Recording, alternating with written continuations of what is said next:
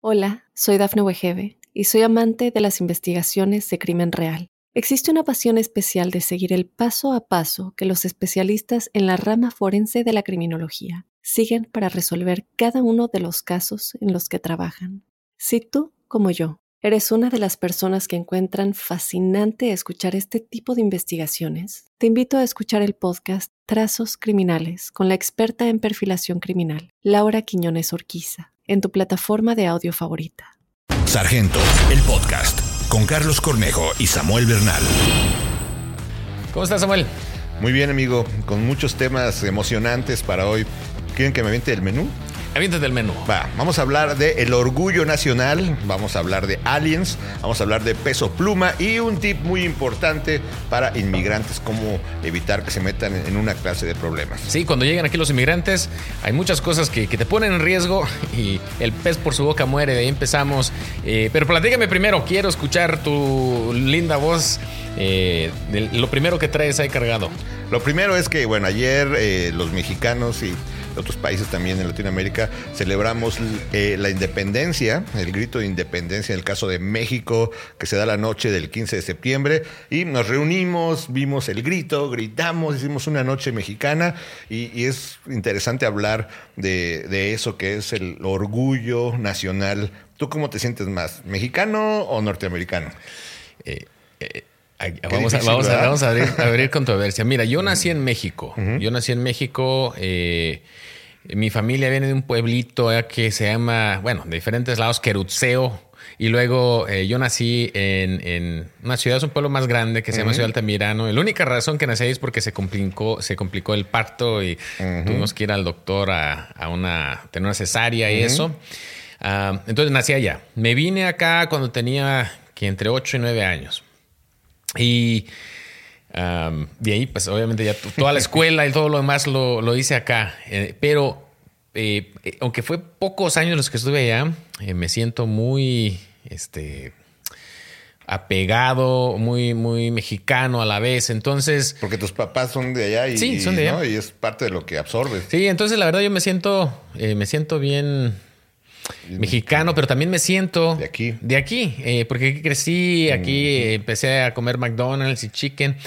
Eh, entonces, este, ah, eh, dice la, la, ¿qué era la India María? Ni de aquí ni de allá, dice también el correo.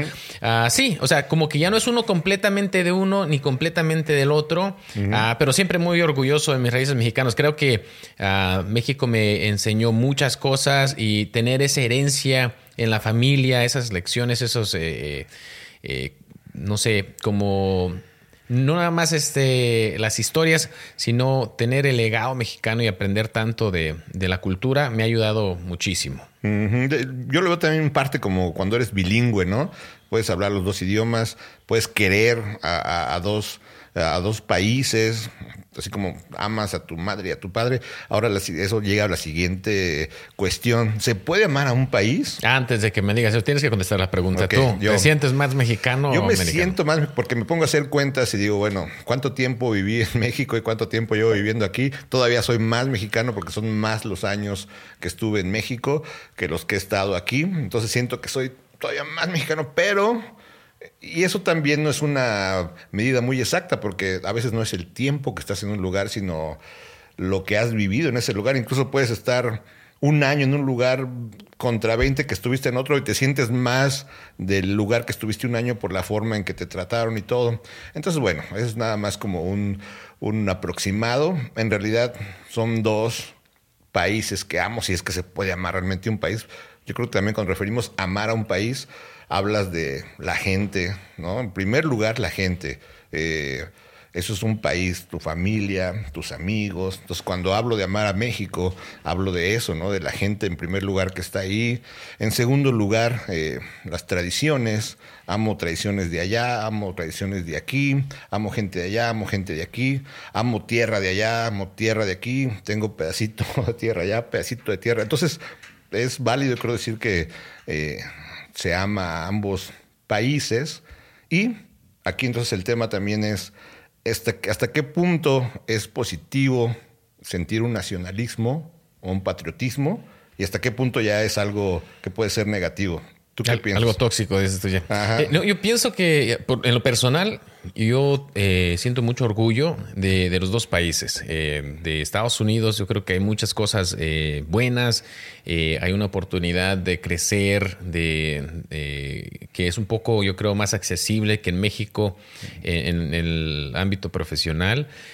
Pero México también me ha dado muchísimas lecciones y yo creo que, que amo a los dos países inmensamente. Y como dices tú, yo creo que eh, lo que ama uno es la cultura y hay muchas cosas que amo de las dos culturas. Ah, y, he tenido la oportunidad, gracias a Dios, de estar en un lugar donde me siento justo en el puente donde se encuentran estas dos culturas que tienen cosas muy bonitas. Y las dos también van a tener cosas así menos cuestionables. Menos chidas, pero, pero siento que, verdaderamente eh, para mí es importante eh, el, amar a tu país porque lo que estás eh, promulgando es eso, eh, las cosas buenas, ¿no? Entonces me encanta la democracia aquí en Estados Unidos.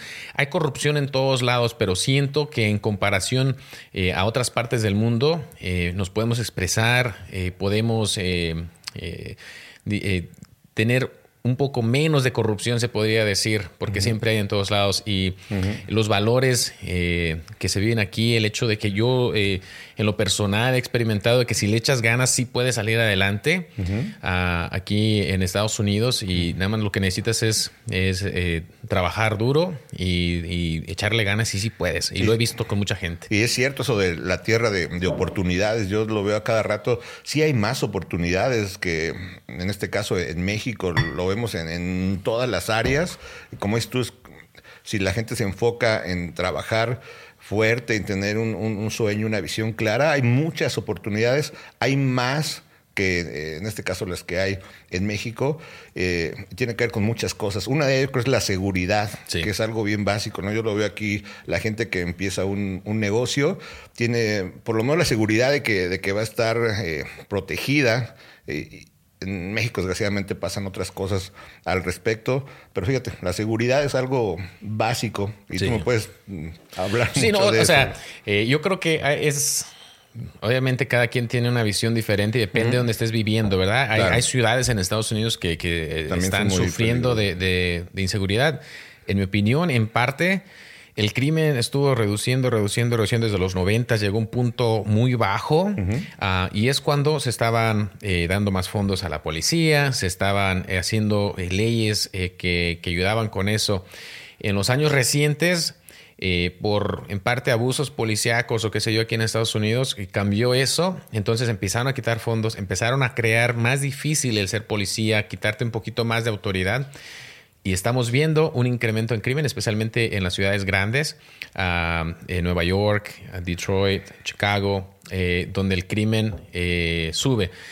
Ah, eh, estaba viendo un artículo sobre esto el otro día y decía que, o sea, viendo cómo está la violencia de, armas en Estados Unidos, si quitas las cinco ciudades más este, ah, importantes o las que tienen el índice más alto de, de violencia con eh, armas, eh, el resto del país está bajísimo en el, índice, de violencia. O sea, eh, hay unas. y son ciudades importantes que hacen que, el índice, o sea, ya lo tomas todo junto, se sube, pero las quitas y el resto del país, que es grandísimo de todos modos, baja el índice mucho. Entonces pienso que hay varias cosas que están cambiando en eso y pienso que tarde o temprano va a volver la balanza otra vez porque sí, no podemos tenerla a un extremo ni al otro.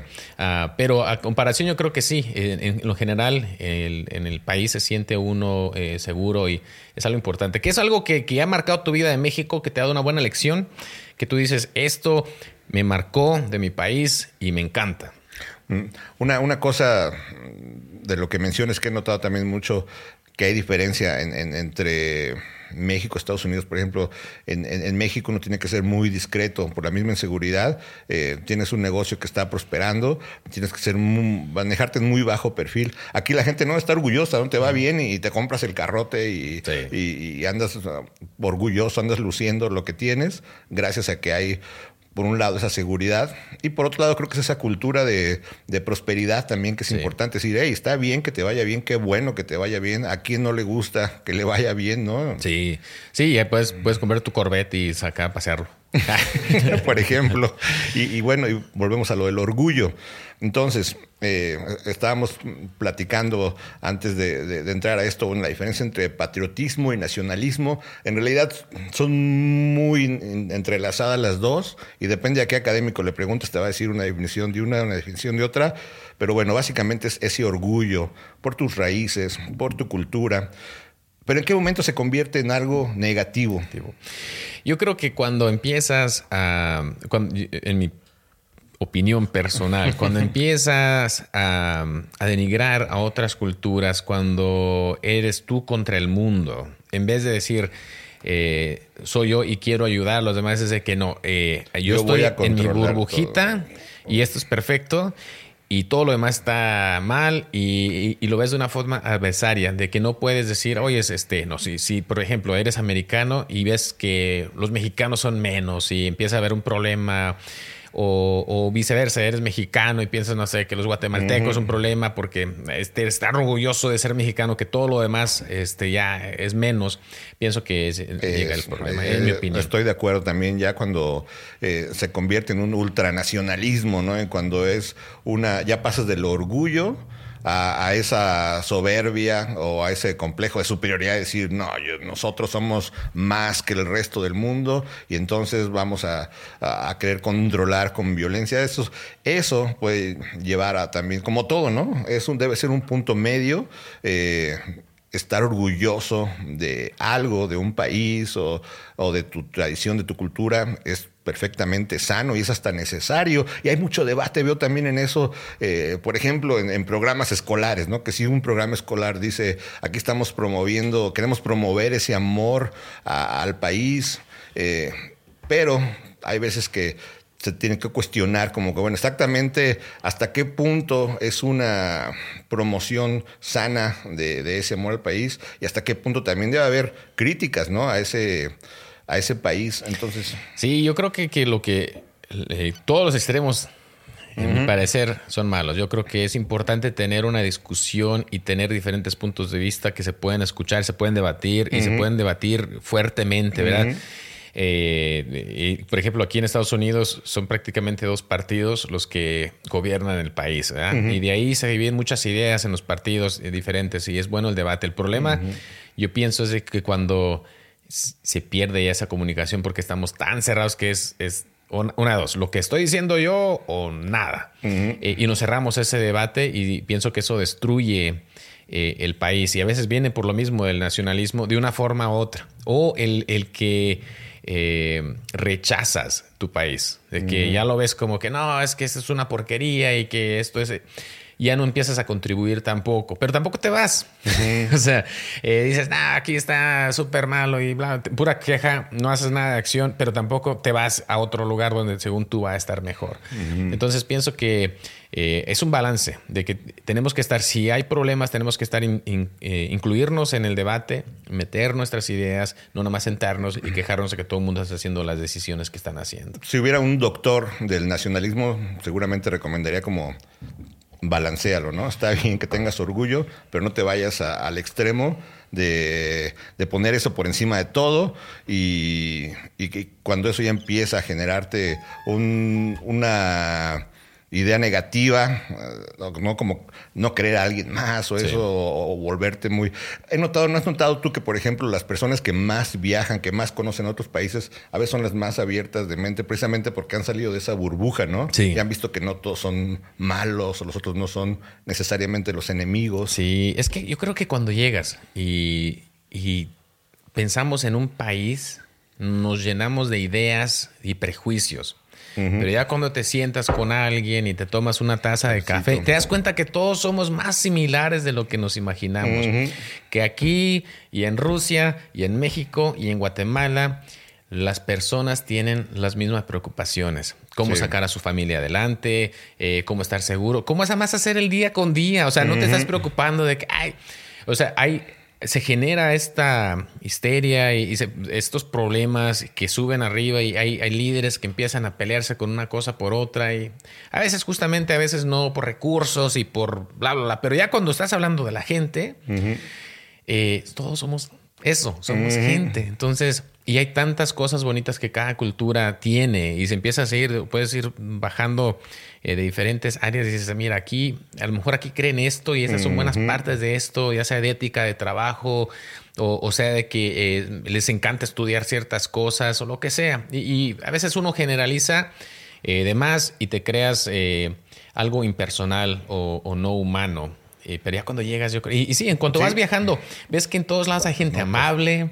En todos lados hay gente sonriendo, hay, gente que te abre la puerta y también hay gente sangrón. Yo antes de que viniera a Estados Unidos la primera vez y que nada más había estado en México y escuchaba de los gringos, ¿no? Y pues, mucha, muchas ideas negativas. Y, y, la primera vez que vine, me acuerdo que las primeras interacciones que tuve con ellos eran que eran muy amigables, era persona que le gusta platicar contigo y hey, se te cayó, eh". me llamó mucho la atención, ahí fui rompiendo ese prejuicio. Y he visto también que pasa al revés, del otro lado, los, los norteamericanos que van a México eh, también cambian muchas ideas erróneas que tenían de nosotros y ya cuando están ahí dicen, ojo, yo no sabía esto y los mexicanos me encantan por también, ¿no? Por esa amabilidad y por esa, esa, esa calidez que tenemos, entonces sí, es importante para romper prejuicios viajar. Sí, viajar.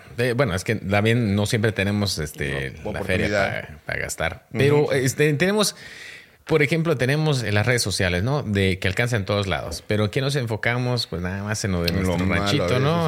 o, no, o sea, simplemente no te expandes. a, ver, o sea, ¿cuántos grupos fuera de tu localidad sigues? O personas que hacen algo en otro lenguaje o en otro país Ah, muy Realmente, pues sí. porque lo, más cercano es lo más inmediato, es lo más importante, ¿no? Y hablando de, de extranjeros, vamos a hablar ahora de los de extranjeros de otros planetas. Vidas en otros lugares. Vida salvaje. Ah, ah, no, esta sí es de, aquí. Dijiste que el doctor, que, que, si tenemos un doctor que hablara de esas, esas cosas, yo nada más se me vino a la mente, come frutas y verduras. Ah, Hola, soy Dafne Wegebe y soy amante de las investigaciones de crimen real. Existe una pasión especial de seguir el paso a paso que los especialistas en la rama forense de la criminología siguen para resolver cada uno de los casos en los que trabajan. Si tú como yo, ¿eres una de las personas que encuentran fascinante escuchar este tipo de investigaciones? Te invito a escuchar el podcast Trazos Criminales con la experta en perfilación criminal, Laura Quiñones Orquiza, en tu plataforma de audio favorita. Eh, pues presentaron en el Senado, me parece, de la República Mexicana, eh, unos... Siguiendo la moda de lo que ha pasado en Estados Unidos. Siguiendo la moda. Eh, y pasaron esto eh, de unos cuerpos eh, que parecen más fósiles, ¿no? que, encontraron en el Perú y que están presentándolos como evidencia de que pues hay otra vida y que tienen más de mil años y eso. Eh, se me hizo interesante. porque he estado siguiendo esto, ya ves que desde en los pasados dos años más o menos ha habido muchos más investigaciones sobre los objetos voladores no identificados. Eh, en Estados Unidos. Eh, hubo testimonio en el Congreso eh, por parte de, personas o, de ah, miembros de las Fuerzas Armadas que dijeron, encontramos esos objetos que se están moviendo de una forma muy rara. Y hay una historia de que desde hace casi 70 años han visto estas cosas. Y pues obviamente se, crean todas estas historias. Ahora, recientemente, esta semana, el 12 de septiembre, ah, presentaron estos cuerpos al, al, Senado de la República. Ahora, dicen que les hicieron eh, varios estudios que indican que tienen 700 a 1800 años. Eh, y son eh, unas figuritas. No sé si Job ahí encuentras una foto ahí para los que no saben, me la pones ahí para, para que se vea. Pero Ah, después, eh, según desmintieron que estos objetos están compuestos de, huesos de animales y prácticamente prefacturados. ¿Tú qué opinas sobre esto de la vida extraterrestre? Si verdaderamente están acá o, qué piensas tú sobre esto? Ah, yo creo que a mí me encantaría, ¿no? Que, pasara algo Ah, de esa magnitud, a ver, vivir ese, ese, momento histórico. Tal vez, ¿no? Porque si es como en las películas de que llegan y los vamos a dominar y llega la madre, la, llega la nave nodriza. Ahí sí no me encantaría, pero si fuera de otra forma sería emocionante. Sin embargo, hasta donde yo he visto, eh, no hay todavía una evidencia científica donde la comunidad científica diga, sí, esto es prueba de otra vida como nos lo imaginamos, así de seres, eh, en otro planeta, ¿no? Eh, incluso en este caso que mencionas de, de, lo que se presentó en el Senado de México, muchos científicos han dicho que, pues, por ejemplo, Julieta Fierro, ¿no? que es una investigadora de la UNAM, del Instituto de Astronomía, dijo que, pues, que era lamentable este tipo de muestras que estaban dando porque le quita seriedad a, a unos estudios más profundos y criticó incluso a Maussan, dijo, hace poco dijo que habló con la Virgen de, de Guadalupe, yo no sabía eso. Oye, ¿sí, ¿qué tal si se habló? pero evidencias. Eh, pero ¿qué evidencia tienes que no habló? Pero para confirmarlo tienes que tener la evidencia que sí, lo hiciste, si no puede ser como de... Entonces, por ejemplo, ella decía eso, ¿no? Que, que era cuestionable desde ahí. Eh, otros científicos, también, por ejemplo, estaba leyendo uno del Departamento de Astrofísica eh, de una universidad acá en Estados Unidos, decía que, bueno, que dejaran esas evidencias abiertas a la comunidad científica para que se investigara al respecto. Entonces sigue sin haber como esa, esa, esa prueba que ya esté confirmada de que sí, miren, este cuerpo pertenecía.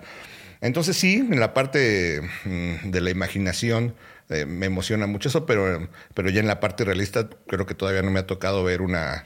Sí, todavía falta eh, el, La prueba tangente. Sí. Eh, ahora, sobre esto de los objetos voladores y, todo eso, ah, creo que uh, si hay suficiente para decir que algo está pasando, ah, porque hay suficiente evidencia que han Pero captado están pasando objetos voladores. Sí, sí. Pero pueden ser drones, ¿no? Como antes que había drones, había pruebas de drones y pensaban que eran naves. Sí, es, posible. Y si esto es algo creado por el hombre, que no quiere decir que no lo sea, eh, es una tecnología como nunca antes vista. Ahora, el, el otro es de que desde que estos se empezaron a reportar, todavía no teníamos ni, los aviones que tenemos hoy en día, que, que son públicos, ¿no? De combate. Entonces, si ya tenías esa tecnología o alguien ya la tenía desde entonces, ya estuvieran dominando el mundo desde hace mucho Porque, o sea, eh, eh, el tipo de, de, estas cosas, de poder cambiar el tiempo, el espacio, la gravedad, de poder moverte en ciertas maneras, que está contrario a toda la física. Eh, si tienes ya esa eh, eh, capacidad. Podrías estar dominando. Sí, o sea, porque varias de las cosas, mira, ahí, ahí está la foto, ya nos puso. sí, se ven bonitos así como. Se ve muñeco. bien, muñeco.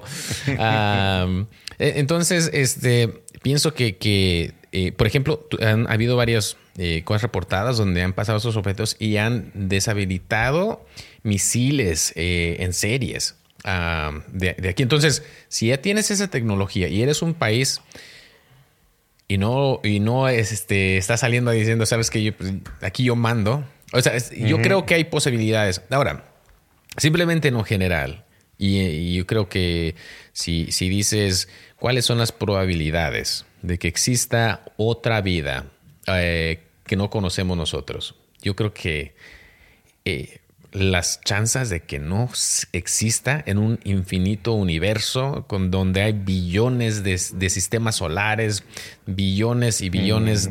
de, mundos. ¿Cómo es que no? O sea, que nosotros seamos lo único, creo que es egoísta. En probabilidades es, muy escaso, pero eh, eh, también es cierto que por ser precisamente tan grande ese universo, puede que la siguiente vida más parecida a nosotros esté a una distancia que todavía no tenemos la tecnología para... o, nosotros, o, ellos, ¿no? O quién sabe cómo están desarrollados. Yo lo que digo es de que yo creo que sí debe existir algún tipo, en qué forma no sé, pero de que exista otra vida debe existir, porque no vamos a ser los únicos en, un, en una probabilidad infinita de que existan algo. Ahora, de que tengan la capacidad de esto, hay muchas teorías, o sea, de poder viajar en el espacio y, en el tiempo, eh, que nosotros eh, todavía todavía creo que no entendemos muy bien. Ahí te explicaba la otra vez esto de, la luz, ¿no? Si viajas de la luz, paras el tiempo. Me descerebraste el fin de semana, todo me quedé y todavía tuve debates con la familia y bueno. estaba pensando una forma más fácil de explicártela. A ver. Mira, cuando... Eh, y lo que le estaba explicando a Samuel para los que están viendo es de que Eh, según la física, y si crees en la teoría de relatividad de Einstein, dice que eh, si viajas a la velocidad de la luz, cuando la luz se crea en un punto, en ese mismo instante está en el punto final donde está esa luz, porque si viajas eso, el tiempo prácticamente se detiene, porque el tiempo se va moviendo a esa velocidad. Entonces, con esa teoría, eh, nosotros, como no estamos viajando a la velocidad de la luz, podemos ver el tiempo que le tomó ese rayo de luz un billón de años como las estrellas que vemos. Un año de luz en llegar aquí ahí, en el tiempo, porque estamos midiendo el tiempo. Pero para esa luz que se creó, no pasó el tiempo. En cuanto se creó, está en el principio y en el final, porque está viajando sin tener que pasar el tiempo, porque está viajando a esa velocidad. Ahora, como se me ocurrió explicar todo, es de que tú eres la luz, ¿ok? Y tú estás dormido o estás inconsciente en una cama. Entonces ahorita son, digamos, son las 11 de la mañana y tú te quedas dormido. ¿verdad? Y yo y Job estamos despiertos, estamos alrededor de ti, estamos viendo lo que está pasando en el tiempo, en el día y eso. ¿verdad?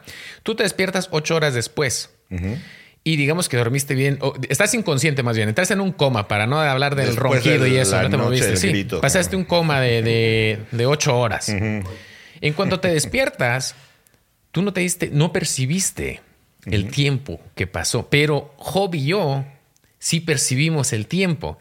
El mismo tiempo pasó, pero para ti no fue un, fue un instante. Lo que para nosotros fue ocho horas. Pero ahí, confirma mi punto. Estamos hablando de percepción, no de que no haya pasado el tiempo en mí, sino que no lo percibí porque estaba en coma. Sí. Entonces, para ti, eh, bueno, para nosotros pasó el tiempo. La diferencia es que para la luz. Yo creo que también. Existe, incluso es que, déjatelo. Pasa, pero como dices tú, en, otra. Eh, en otra escala, pues. Eh. Vamos a, ver este, mi parte científica acá.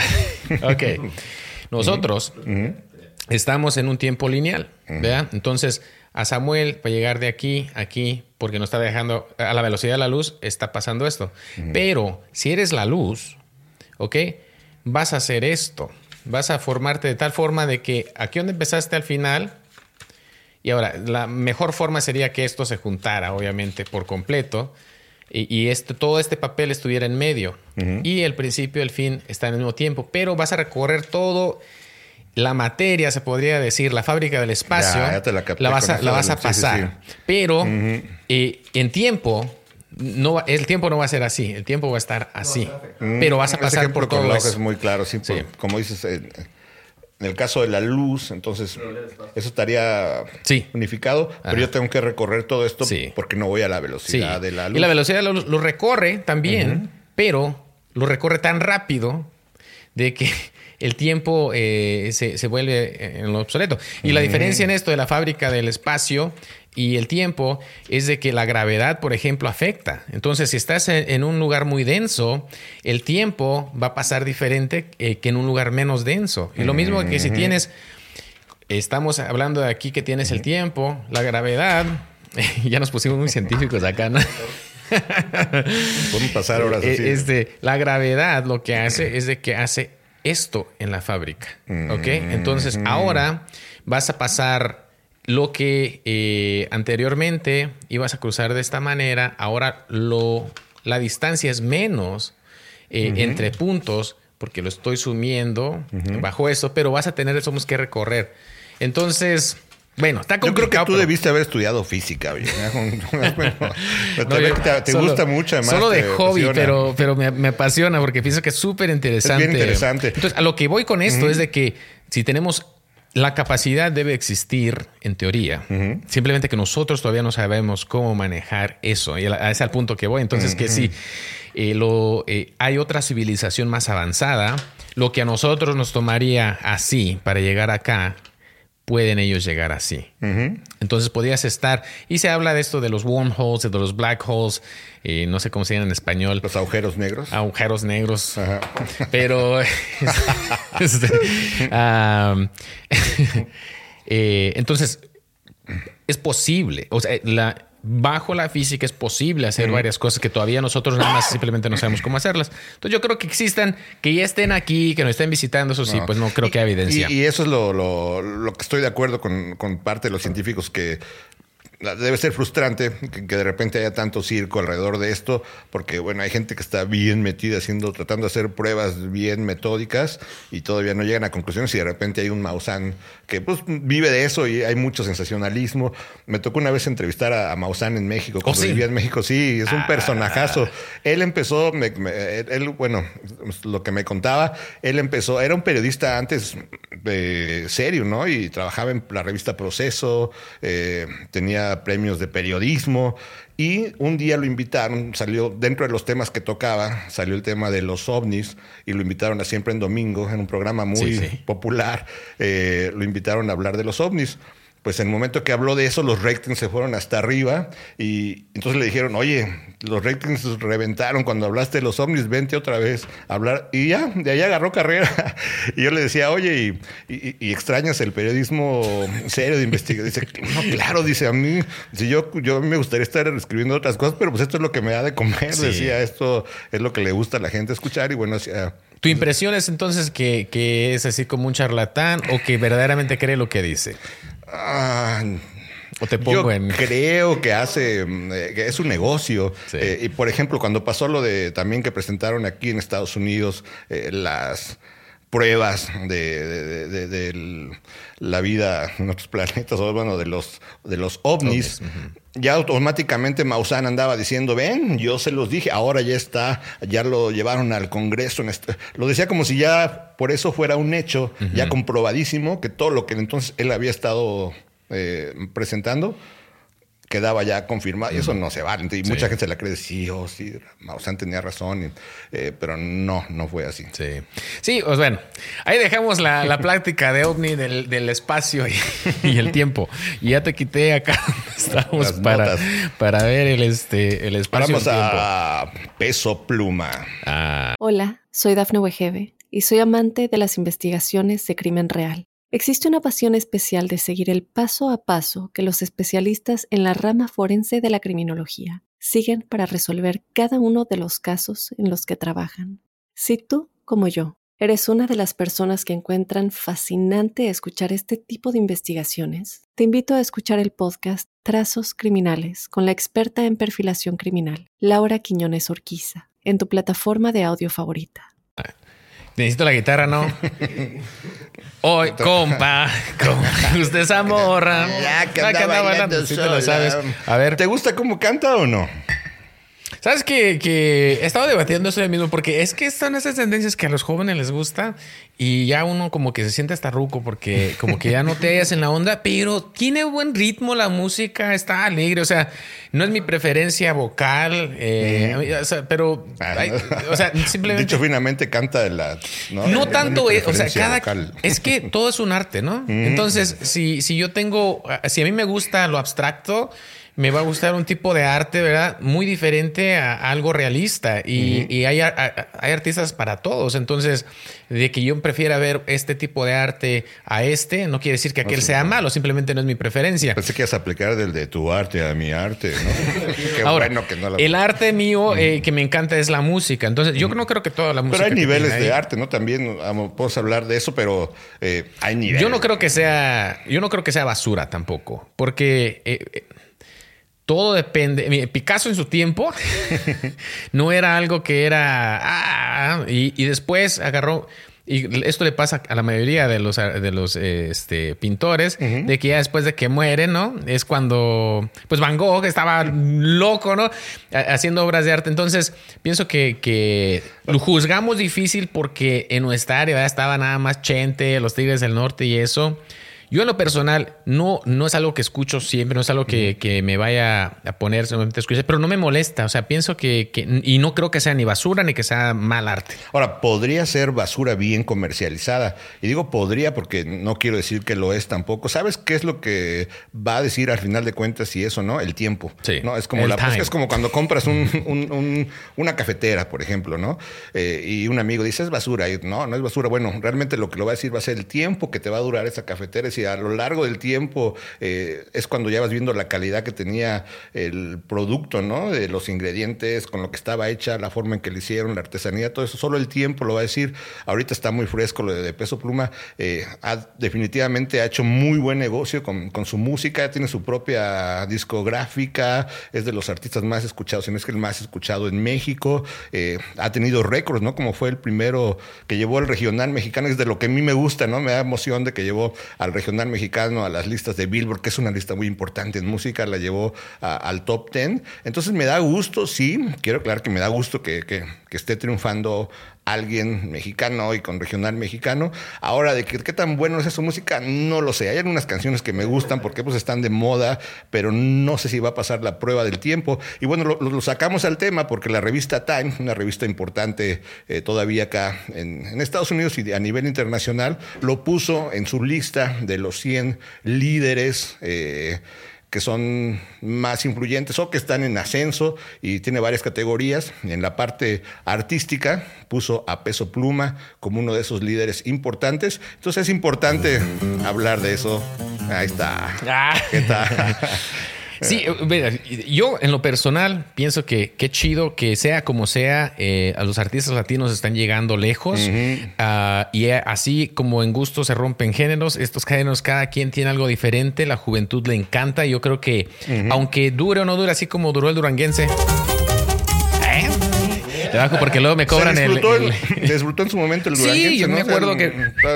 Entonces, eh, vas aportando y todo va cambiando. Yo creo que, que nuestras generaciones, así como hay, va a haber personajes que se van a quedar como Pedro Infante, que se va a quedar por la historia.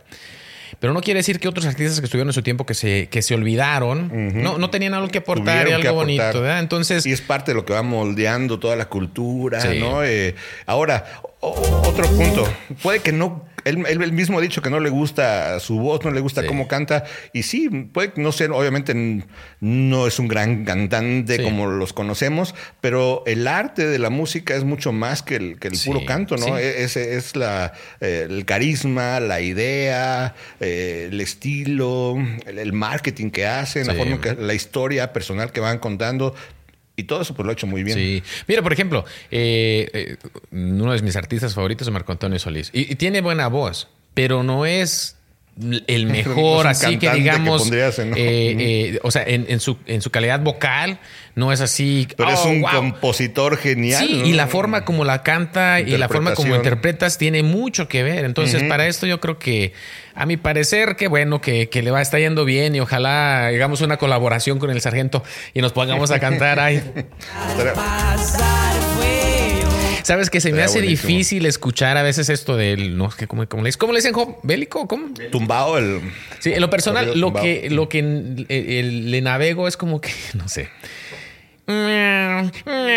Como que se me hace así como que me va, pero a los jóvenes les encanta. Y el problema es que ya estamos viejos, Samuel. Ese es el problema, porque a nuestra, cuando nosotros escuchamos lo que nos gustaba, a los padres y a los abuelos, ah, que esa es pura basura. O sea, y como que las generaciones se van. algo que me encanta, por ejemplo, de, que alguien que canta tan mal tenga tanto éxito, es que anima a los que no sabemos Tenemos oportunidad. ya después de, después de Bad Bunny o de Peso Pluma, ya no me da pena cantar en el karaoke porque digo, hay peores y llegaron muy lejos, hombre, ¿qué tiene de malo? Que existe el autotune. y en vivo ya lo puedes hacer. Además, ¿no? Y muchos casi, ¿cuáles artistas no lo usarán? ¿no? Yo creo que... tengo algo que confesarte hablando de música. Bueno, mejor no lo confieso. No, no, no, no, Hay, después. Hay después, mejor se los digo. Porque luego también te voy a tener que quemar a ti con lo mismo. Entonces, sí, este, sí, pero eh, está. creo que ya. Sí.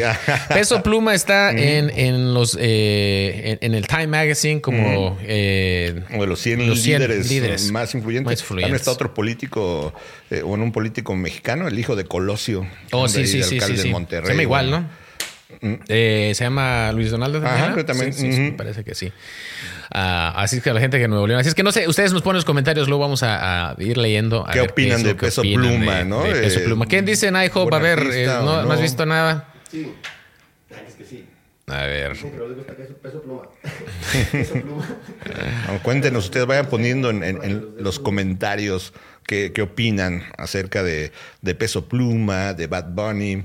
Eh, y es interesante, creo que también vamos a ver, depende de la generación, va a ser lo que, lo que cuenten de él. Sería interesante ver cuántos jóvenes en realidad eh, lo detestan, ¿no? Y también hay grupos como en todo. Sí. quienes sí, quienes no, ¿no? Quienes les gusta ese género.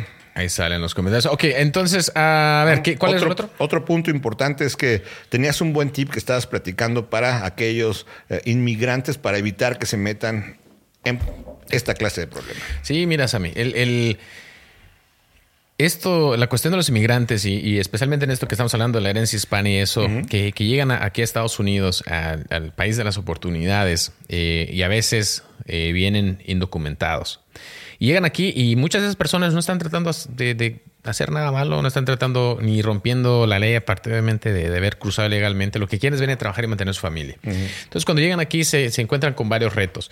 Y una de las cosas que, la belleza que tiene nuestros derechos aquí en Estados Unidos es el derecho de permanecer callado. Y muchas de las personas, eh, como dice el dicho, el pez por su boca muere. Eh, cuando te contacta un policía, lo único que estás obligado, y eso si el policía tiene razón legal para contactarte, ah, es identificarte, si están investigando un crimen. Es decir, tu nombre, tu dirección, tu fecha de nacimiento. Es todo. cuando un policía te dice, tienes papeles o estás indocumentado y tú contestas, especialmente si contestas, eh, contestas en, el, eh, en el contexto de que no tienes papeles, ya ya te diste por vencido, ya no te van a dejar, especialmente si es obviamente un oficial de inmigración, ya no te van a dejar ir. Ah, te van a deportar. Eh, probablemente eso le pase. Vamos a tener una historia aquí en uno de los siguientes podcasts eh, sobre algo similar así. Entonces, eh, tenemos que saber que, que el derecho a permanecer callado es invaluable y tenemos que usarlo. No te puede usar tus, el silencio en tu contra. Okay. No, eh, y mucha gente tiene este miedo de que dice, es que el oficial me preguntó algo y si no contesto, pues ¿qué va a pensar? Pues que te valga lo que vaya a pensar, porque tu silencio no se puede utilizar en tu contra. No puede decir, no me respondió. entonces es culpable. Sí, porque si no fuera culpable me hubiera dicho. No, eso es contra eh, las reglas, entonces no se puede usar eso. Lo otro que pasa a veces es como eh, si la gente, una de las cosas, dice, sí, no tengo papeles te metes en problemas. Lo otro es decir cosas como que sí tengo papeles, soy, soy ciudadano americano, ¿no? Ah, de hecho, eso, eh, el hecho de tener alguna identificación o identificarte como que ser ciudadano americano te puede impedir el poder arreglar papeles casi por el resto de tu vida. Es muy difícil poder quitar eso. Entonces, otra vez, una por decir la verdad, otra por decir la mentira, eh, puedes meterte en, en, graves problemas. Entonces, es importante si estás aquí eh, hacer las cosas bien. Ah, el riesgo más grande yo creo que tiene la gente y el, lo que les da más miedo es el conducir, porque en muchos estados no pueden tener una licencia. Entonces la pregunta que a mí siempre me hacen hoy es, ¿mi, licencia de México, de El Salvador o de Guatemala es válida? Y el problema es de que sí es válida si estás aquí paseando. Pero si estás aquí viviendo y has vivido en un lugar en Estados Unidos más de 30 días, tienes que tramitar una licencia de ese estado.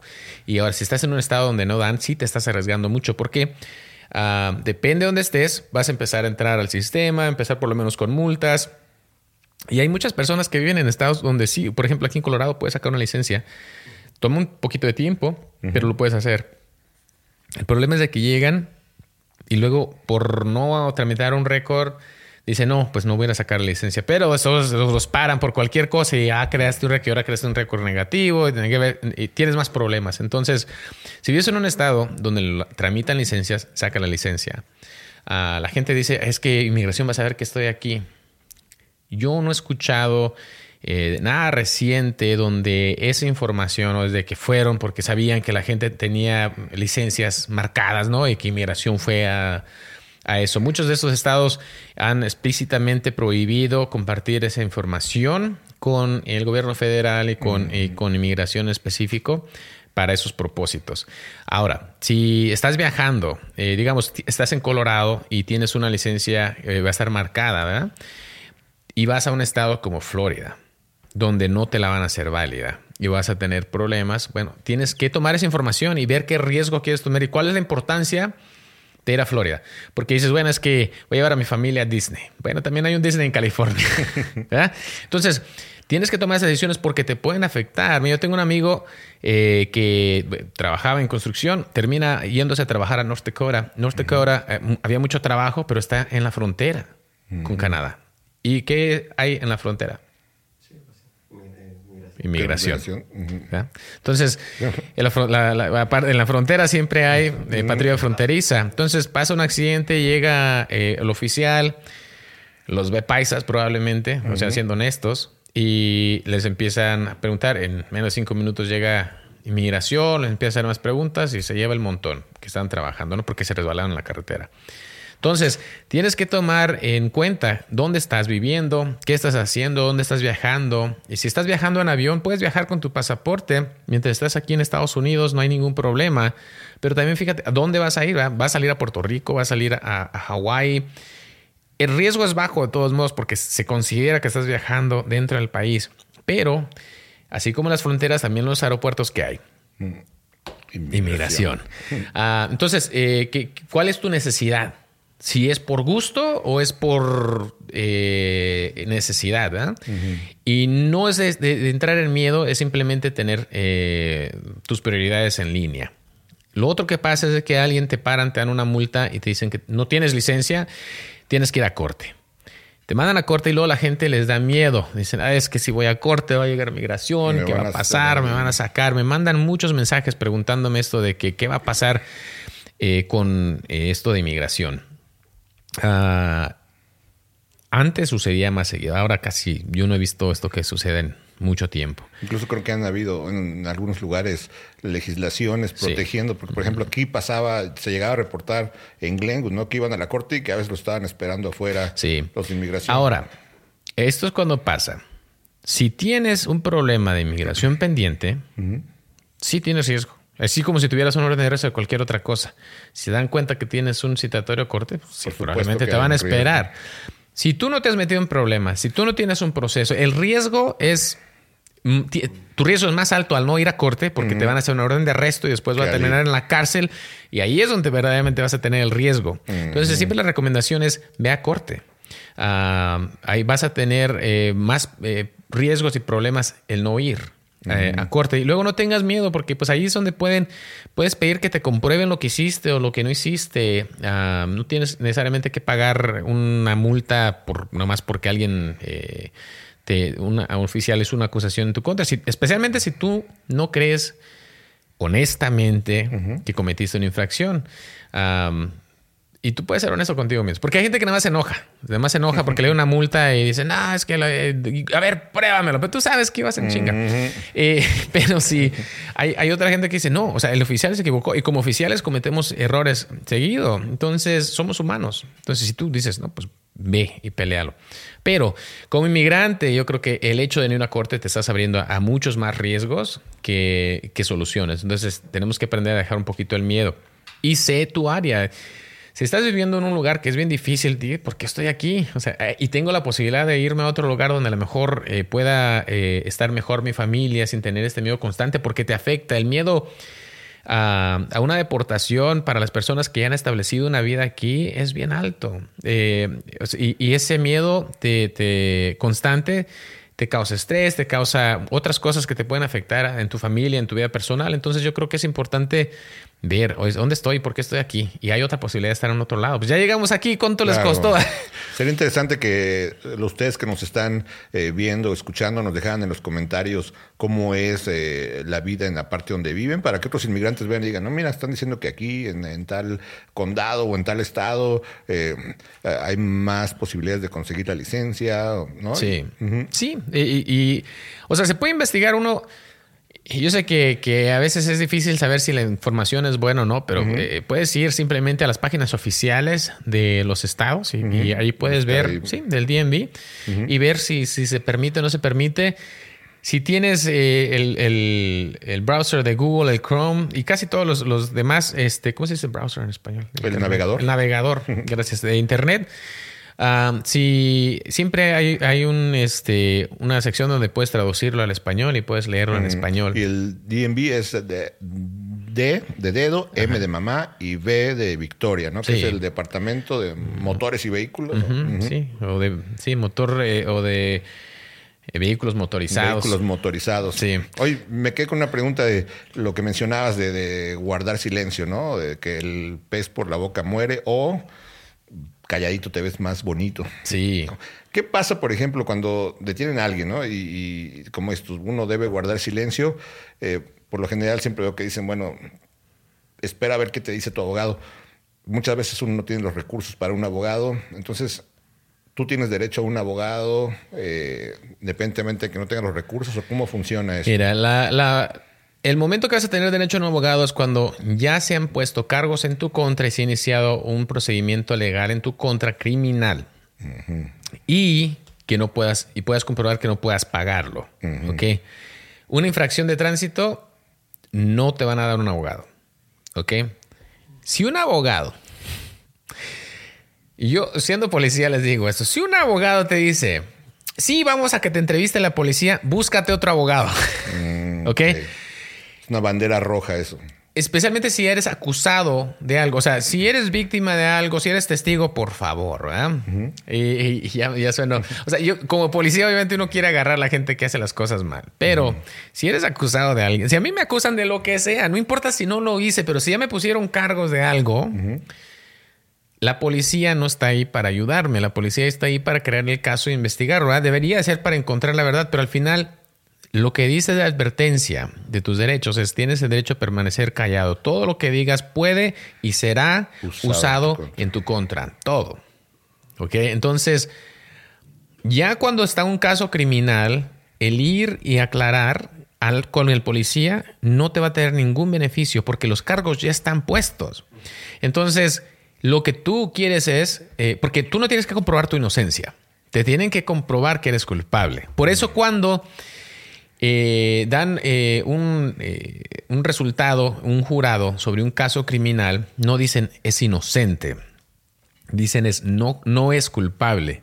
La diferencia ahí es de que no quiere decir que eres inocente, quiere decir que no pudieron comprobar que eres culpable.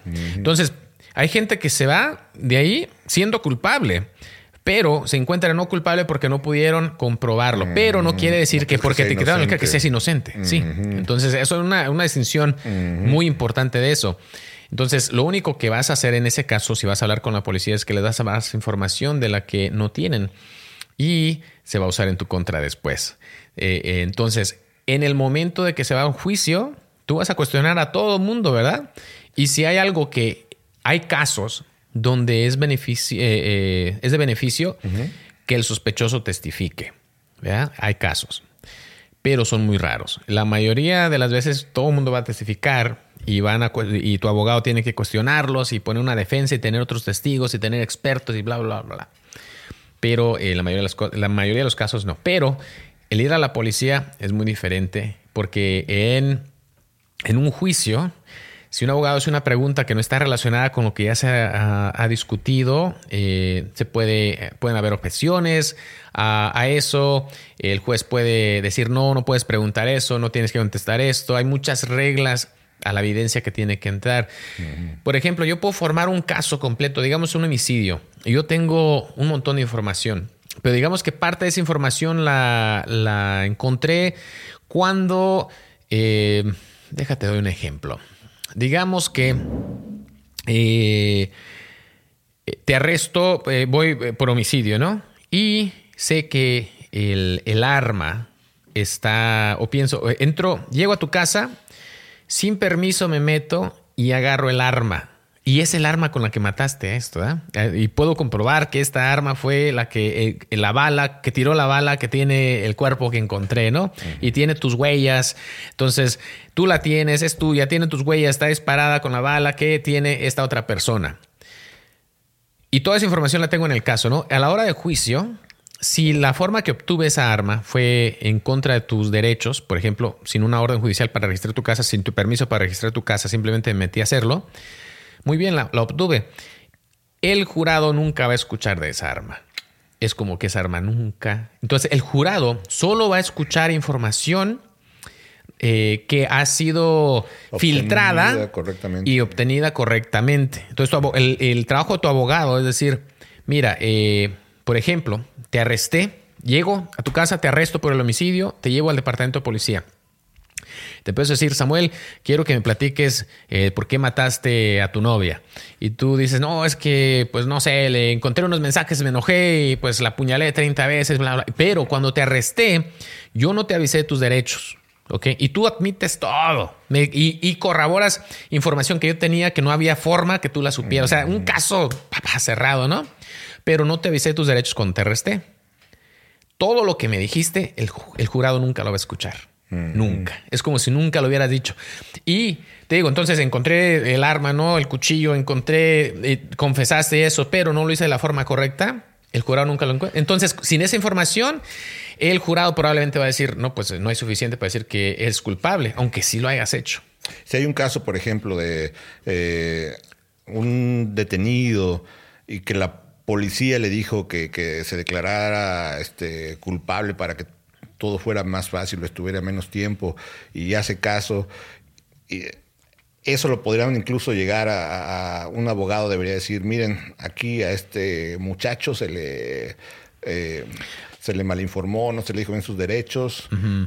Mira, eh, ha habido casos, de hecho, entró una nueva ley en el estado donde prohíbe a la, a la policía, y esto es con casos juveniles, mentirle a un joven, darle información eh, que no exista a un joven cuando se entrevista a un joven para un caso criminal. Y ha venido de casos donde la policía eh, ha, interrogado por muchas horas y así como que, sabes que si nada más me dices lo que hiciste, te va a ir mejor, bla, bla. Entonces dicen, sí, pues bueno, yo lo hice porque ya no quiere estar ahí. Y eso no es válido. Ahora, eso es para proteger a los jóvenes. Con los adultos todavía puedo hacerlo. Entonces, dice, ¿la policía te puede mentir? Sí. Sí y no. La policía no le puede mentir al juez. La policía no puede mentir en su reporte. O sea, no puedes fabricar, si es contra la ley fabricar información que no existe eh, en tu reporte final. Pero, digamos, yo te acuso de que te robaste un carro y te digo, Samuel, sabes que en todos los vecindarios hoy en día hay cámaras. ¿eh? Y yo te tengo en video metiéndote a robar este carro, ¿ok? Lo tengo. Yo nada más quiero saber por qué te lo robaste, ¿no? Y tú así como que, chin, me tienen en cámara. Eh, pero no existe esa cámara. Yo te lo estoy inventando, es una mentira, pero te estoy diciendo para ver, porque en teoría, si tú no te robaste ese carro, pues va a decir, bueno, pues, enseña, pues entonces pruébamelo con la cámara porque yo no lo tengo, ¿no? Pero si te lo robaste, eres más eh, inclinado a decir, chin, ya me cacharon. Bueno, pues, sí, Entonces, de esa forma un policía te puede mentir. Con esta nueva ley que entró aquí en Colorado, no puedo hacer eso mismo con un joven eh, menor de edad. Oh. No puedo decirle, tengo a un adulto sí, pero a un, adulto sí, sí. y ah, tampoco le puedes dar una falsa esperanza, decir, mira, si te declaras culpable, te va a ir menos mal. Ah, no hay, eh, bueno, con un joven no puedes hacer eso. De hecho, es, es eh, no es buena práctica hacerlo con los adultos tampoco. pero puedes insinuar cosas así. Ah, como de que, eh, ¿sabes qué? Es, mejor aclarar las cosas que, estar peleando con esto, porque, bueno, yo le voy a dar esta información al juez, al jurado, y van a ver que eres una persona horrenda. O sea, mejor una persona que toma su responsabilidad y eso. Eso sí te puede decir un oficial. Eh, la forma de que se prohíbe es de usar, eh, no sé cómo se dice en español, coercion. ay, ching, ¿cómo se me, me queda mal que se me olviden las palabras? ¿Mande? No.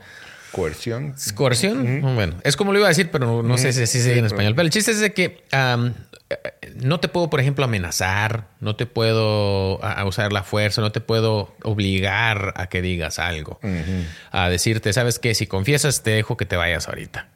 No puedo hacer eso. Porque entonces sí, tu abogado puede decir, eh, se usó... esto. Sí.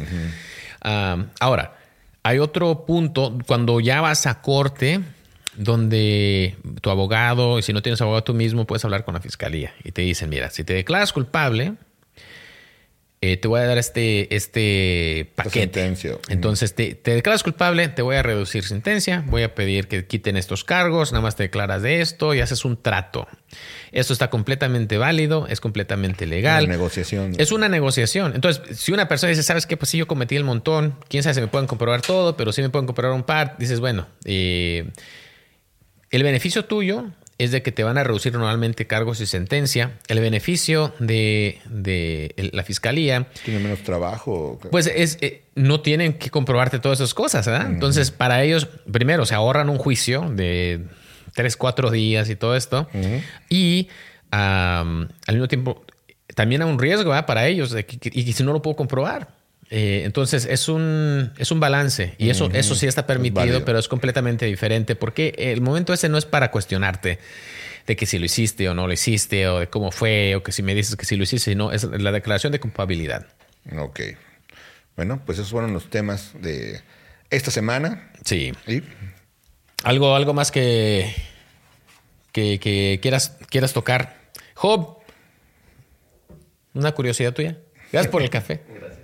Y pongan ustedes también en sus comentarios qué, les gustaría que platicáramos. Sí, terminando de esto, eh, los leo y les contesto ahí. Ahorita estamos en la página Carlos Cornejo en Facebook y estamos en YouTube en vivo. Ah, y eh, próximamente vamos a, seguir haciendo esto eh, los dos. Que un gustazo. Que Dios me los bendiga. y le podemos poner. espérate. A ver. ¡Ah! Gracias, Ami. Gracias, Carlos. Nos vemos. Que Dios los bendiga. Ahí después les hago un en vivo cantando y tocando acá con Job eh, para hacer un poquito de ruido. A ver si me ponen en los 100 más buscados del. Ah, no, no, esto no es otra lista, ¿no? digo lo que es ser policía. sí, pero bueno, ahí estamos. Gracias, Job.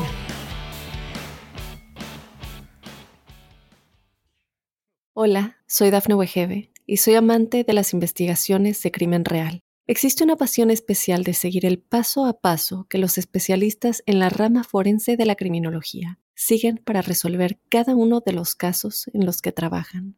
Si tú, como yo, eres una de las personas que encuentran fascinante escuchar este tipo de investigaciones, te invito a escuchar el podcast Trazos Criminales con la experta en perfilación criminal, Laura Quiñones Orquiza, en tu plataforma de audio favorita.